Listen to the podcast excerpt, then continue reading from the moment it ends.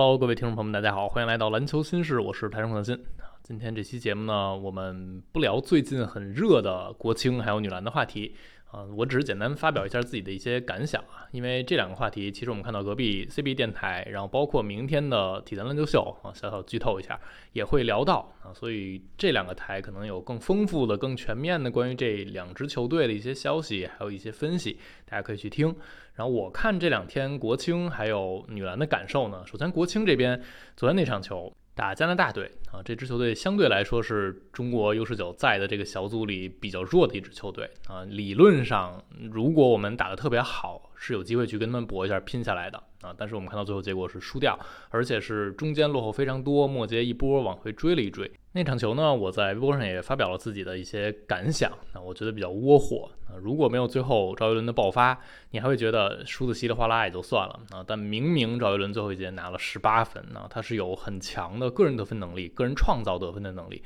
而且他的三分球确实和中国其他这些外援球员比不是一个档次的，所以明明能有这样的发挥啊，但是在整个比赛进程中，首首先用人轮换的时间。不是那么的考究啊，以及为什么不给赵维伦那么早的去接管进攻的一些权限？因为我们不是说赵维伦你从头能抡到尾，你的体能肯定也不支持，那球队打法也不应该是这样的。但是中国男篮很明显在某些时段可能四五分钟得不了分。四五分钟连续失误，但是那个时间点你为什么不上赵维伦把这个权限交给他？如果能适当的把那些啊得分荒的阶段减少或者缩短，那是不是 U 十九还能跟对方打得更有来有回一些？这个是我看国青的一个感受。然后还有很明显的就是赵一伦他在嗯欧洲的成人级别的比赛里有过这样的历练，他在场上做动作的信心、适应对抗的强度，跟我们其他的在国内青年联赛打的这些 U 十九的球员是完。全不一样的，我相信一些打过篮球的听众朋友或者小伙伴应该有这个感受。就如果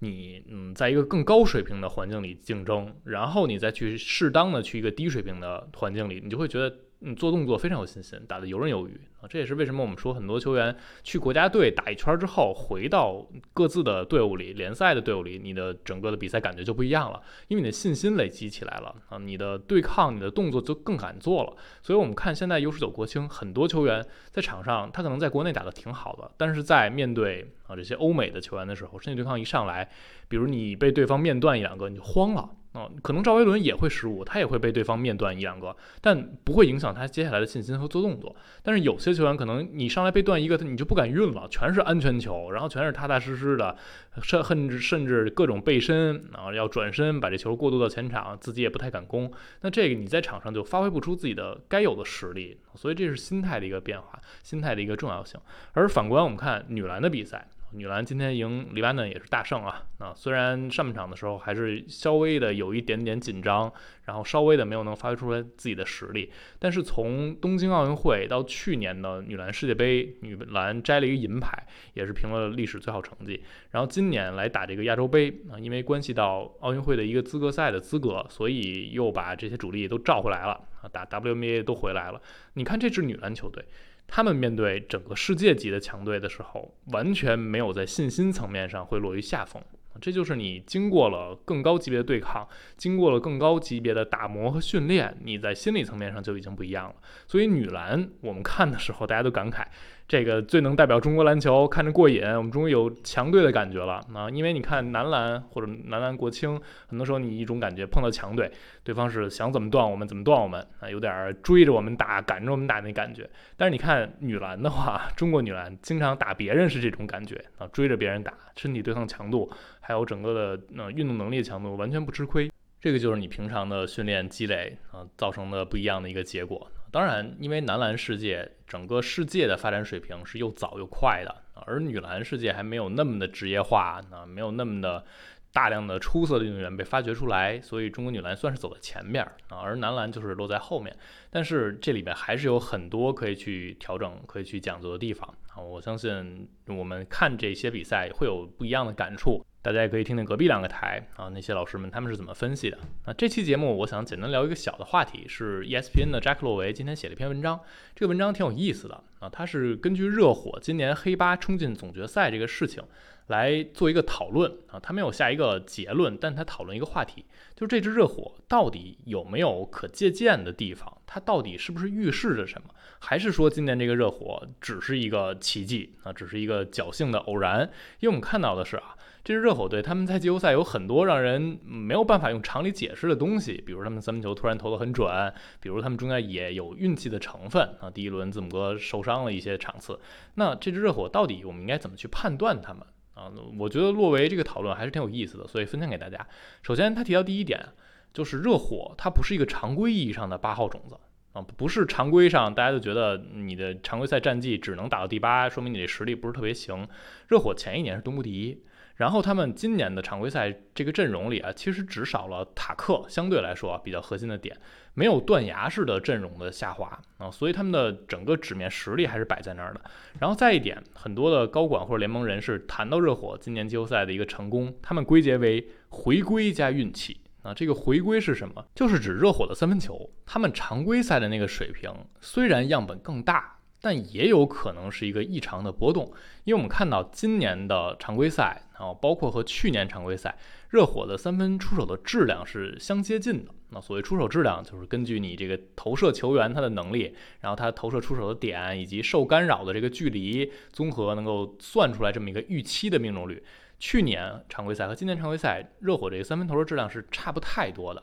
但是去年热火是全联盟三分最准的队啊，百分之三十七点九的常规赛三分命中率，而今年呢是全联盟第二十七啊，倒数第四三分球，百分之三十四点四。那大家会觉得，到了季后赛的时候，热火反而可能是相对来说往正常值调整了一些，只不过是一个嗯，相当于特别猛烈的回调了。整个常规赛你一直投的不好，但是那个不是你正常的一个水平。而季后赛今年热火投到了百分之三十八，又变成了全联盟最准。那这个数字和去年他们常规赛是接近的，所以这个回归就是有可能在常规赛的时候热火这个不准是异常一些的。然后运气是什么呢？是热火虽然你回调，但你在整个季后赛。投一百分之三十八的命中率还是很夸张啊，尤其是嗯有选择性的准或不准啊，因为第一轮打雄鹿，还有后边打凯尔特人的时候非常准，中间打尼克斯那一轮反而是特别铁。啊，而正好尼克斯不是一支投射那么强的队，进攻火力不是那么猛，所以即便热火他三分球没有投得很好，也还是能把尼克斯过掉，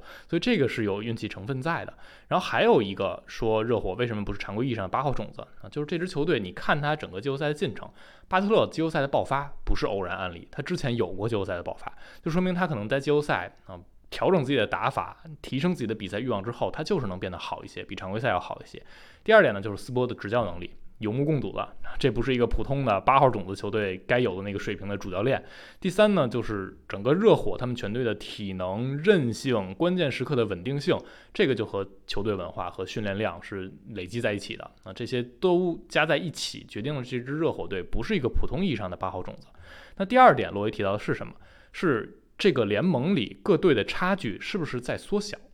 过去五个赛季，我们看到五个总冠军，五支不同的球队，中间有一个是勇士队，相对来说是算是王朝复兴的一支队，而剩下四支队都是很新的冠军球队。而且我们看到，刚刚过去这个赛季常规赛是没有六十胜球队的，你会感觉整个联盟竞争变得更激烈了啊！而且这还是在今年有文班亚马这个事情存在的基础之上，还是有很多球队去摆烂。那赶上明年的选秀，相对来说更是一个小年的时候。如果底下那些球队觉得我没有那么强烈的要摆烂的意愿了，那可能竞争就变得更激烈啊。而现在我们看到整个联盟里组三巨头是越来越困难的。你找第三个人就不好找，等你找到第三个人，你再想建这支球队、打造这支球队又变得很困难啊！篮网就是一典型案例，而太阳呢，现在摆在这儿，我也不是那么的看好。我之前也说了，可能我有点 PTSD 了，我们只能是等等看。那现在你看到 NBA 它出台这些制度啊，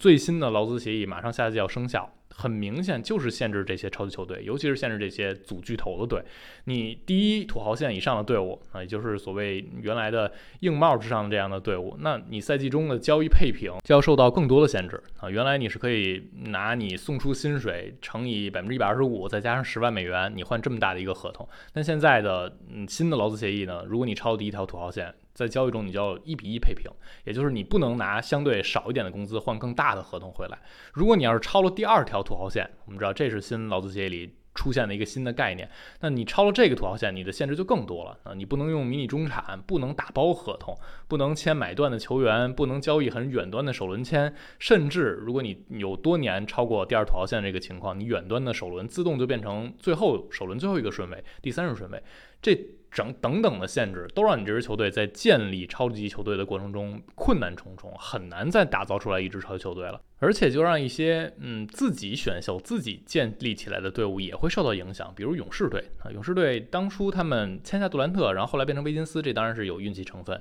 有中间赶上呃劳资协议新的合同生效，然后工资帽大涨这个运气在。但他们选库里、克雷、追梦这样都是自己选中、自己培养，最后变成了大合同，慢慢慢慢把他们的工资单撑大的啊。对于这样的球队，其实也是有影响在的。整个你看到联盟现在新劳资协议这个趋势，就是让各队之间竞争变得更激烈，差距变得更小。所以，我们把这两点合在一起，首先你可能会看到更多的球队，他们的差距没有那么大了。啊，在常规赛期间，可能排第六的队和原来十年前、二十年前比，这个第六的队成色就变得更强了；而第一的队和原来十年前的第一的队比，相对来说就会变得弱一些。然后各队呢，可能会觉得常规赛的排名也没有那么那么的重要了。啊，比如你看到这支热火队，大家努力的想要去逃离附加赛，这是肯定的，因为附加赛单败淘汰战啊，这个风险是非常大的。那有可能现在争第六名变成了一个新的趋势，原来可能大家至少要争第四啊，争前四，因为你首轮有一个主场优势在。那现在啊，本来各队之间的差距可能就已经缩小了，然后那些队伍赶上一两支又不是那么的。说我必须在常规赛要打出多么多么棒的战绩啊，排到多么高的排名，我处在第五、第六名，我完全可以接受。我觉得我这个季后赛就已经足以让我去冲冠了。那这样的队伍就使得这个局面变得更混乱，你下课上的概率就更大了。那在这样的情况之下，稍微的三分球投射的波动。就有可能给你带来不一样的结果啊！你试想一下，二十年前的，比如第一打第八或者第二打第七，即便这边投出了一个比较超长三分球，那可能还是打不过上面的队啊，因为两队差距是比较大的，不是靠你多进几个三分就行了。但是现在的情况就不一样，差距又缩小，下边队又变强，有可能他们常规赛投三分不准，但季后赛才真正发挥自己的实力，种种种种都结合在一起，那就预示着是不是未来还有可能再出现一支热火这样的球队，而不是今年变成一个个例。所以这个是扎克洛维这篇文章想讨论的一个点，也是需要未来两三年去观察的点。我觉得还是挺有意思的，虽然没有一个结论啊，但是看到联盟目前的趋势，我们也可以看看未来一两年新劳资协议落地之后，各队组建阵容的一个情况，再判断到底会带来多么巨大的影响。那大家可以在评论区留下自己的看法啊，觉得今年的热火到底是一个完全不可复制的偶然，还是说联盟确实有让各队差距缩小？变成未来更多暴冷的可能性出现这样的一个局面，大家可以留下自己的看法。感谢收听，我们下期再见啦，拜拜。